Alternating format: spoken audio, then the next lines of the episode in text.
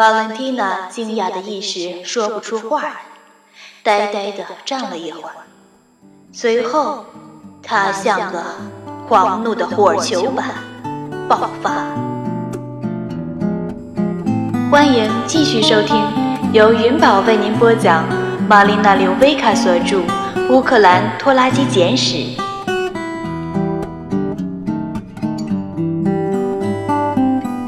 姐妹俩与父亲小老婆的斗智斗勇，真是魔高一尺，道高一丈啊！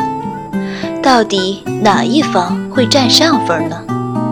好戏即将上演，请听第十九集《红色离剧场》。我想是那个婴儿监控器最终发挥了作用。父亲已经同意离婚，我负责找一个合适的律师，他要有足够的权威来对阵瓦伦蒂娜的那帮人多势众的法律援助律师。这些人会把我父亲逼入绝境，而非仅仅是装装样子，然后伸手要钱。不要那个和我谈离婚无效判决的年轻人。他毫无用处。离婚专家太太说：“必须是个女的，她会对现状感到愤怒。不要最大的事务所，因为他们会把小案子交给新手去做；也不要最小的事务所，因为他们缺乏经验技术。”我在彼得伯勒法律街区的大街小巷漫无目的的四处奔走，查看黄铜名牌上的姓名。可，一个名字能告诉你什么呢？不多。我就是这样找到了劳拉·卡特。我第一眼见到她时，几乎想立即站起身，径直走出门去。我肯定自己犯了个错误。他似乎太过年轻，太过善良了。我怎么能同他讨论什么爱奶屁，什么口交，什么软绵绵、软哒哒？但我错了。劳拉·卡特尔女士是只母老虎，金发碧眼，鼻子俏丽的英国玫瑰模样的母老虎。我一面介绍情况，一面注意到她精巧俏丽的鼻子。在因愤怒而抽搐。等我说完，他简直暴跳如雷。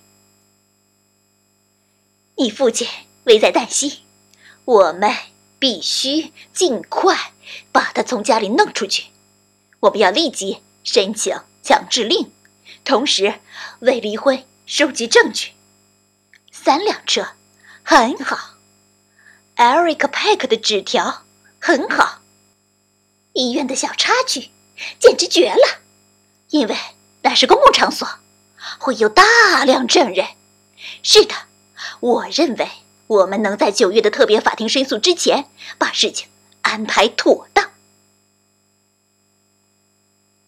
我第一次把父亲带到卡特尔女士的办公室去时，她还是穿着那件破旧的结婚礼服和用黑线缝扣子的白衬衣。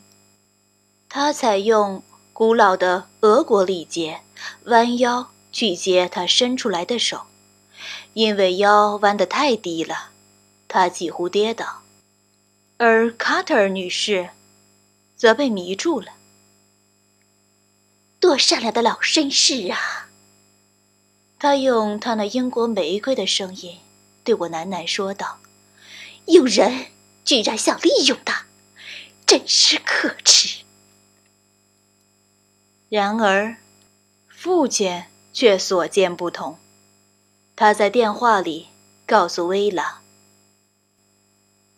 他看上去就像个黄毛丫头，他能懂些什么？你懂些什么，爸爸？”大姐头反唇相讥：“如果你懂一点点事儿的话，就不会陷入今天这个地步了。”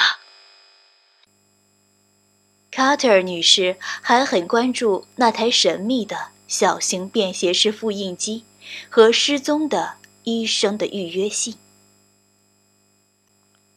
他也许想证明你父亲病了，病得太厉害，所以没法出席特别法庭。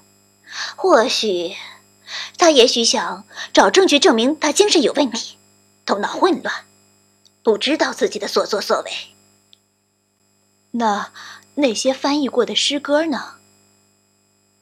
那将用于证明他们间存在真正的爱情关系。这个诡计多端的狐狸精。哦，我估计是他的律师让他这么做的。律师会干这种事？卡特尔女士点点头。有过之而无不及。现在是七月中旬，九月份的特别法庭听证会。过去似乎一直遥遥无期，突然间，像是已近在眼前。卡特尔女士安排了一个私人侦探去交送文件。我们必须有证据证明离婚申请被送交到他本人手里，否则他会声称自己从来没收到过。薇拉自愿提出那天到场，以确保能证明是瓦伦蒂娜本人收到的离婚申请。现在，好戏即将开场，他可不想错过了。我父亲坚持说他用不着来，他毕竟是个有智慧的成年人，可以自己掌控局面。但我父亲的要求。被驳回了。圈套已布好。那位侦探是个个子很高、皮肤很黑、长相颓废的男子。在事先约定好的时间，他带着一脸早上刚刮过、现在又长出来的胡须茬子出现在家门口，把门敲得咚咚响。哦，一定是邮递员。薇拉喊道：“他六点就起床，为这场好戏做准备了。有可能是给你的包裹，瓦伦蒂娜。”瓦伦蒂娜向门口冲去。她刚才正在洗早饭时用过的餐具，所以还带着他那镶褶边的围裙和黄色橡胶手套。侦探把信封重重地塞到他手中。瓦伦蒂娜一脸困惑。离婚申请？我没要离婚啊！不是您。侦探说：“申请人是尼古拉·马耶夫斯基先生，是他要跟你离婚。”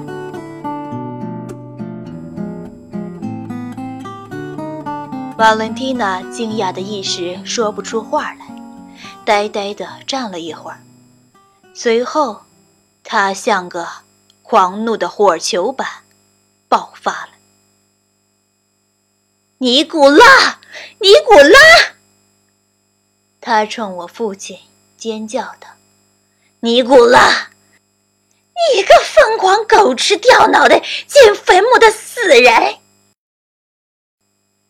我父亲已经把自己锁在了屋子里。把收音机开到最大声。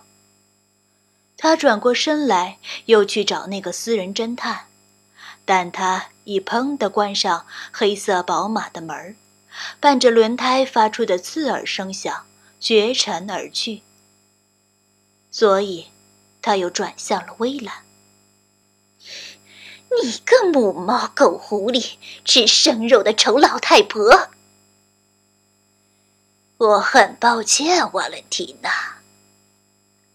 大姐头用她后来向我描述的平静而理智的声音说：“但这是你咎由自取，你不能到这个国家来到处招摇撞骗，不管被你骗的人有多愚蠢。”我不骗，你骗，我爱你，爸爸，我爱。别傻了，瓦伦蒂娜，快去见你的律师吧。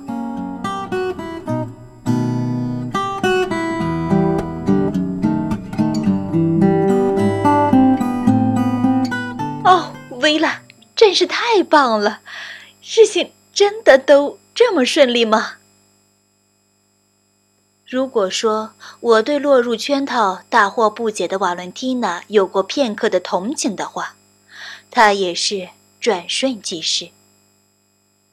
到目前为止，一切顺利。离婚专家太太说。但瓦伦蒂娜的律师有一招卡特尔女士未曾料到的锦囊妙计。在卡特尔女士的要求下，第一次法庭听证会已被提前。在这次听证会上，将讨论把瓦伦蒂娜逐出家门的强制令。我和我姐都没法到场，所以我们只能从卡特尔女士的叙述里了解事情的经过。她和我父亲很早就到了法庭。随后，法官到来。再然后，瓦伦蒂娜和斯坦尼斯拉夫到来。法官开始诉讼程序。瓦伦蒂娜站起来：“我不懂英语，我必须要翻译。”法庭上一片慌乱，文书四处奔忙，紧急电话打了一个又一个。但就是找不到会说乌克兰语的翻译。法官推迟了听证会，定下了新日期。我们损失了两周时间。唉，哥们儿，卡特尔女士说：“我应该料到有这招的。”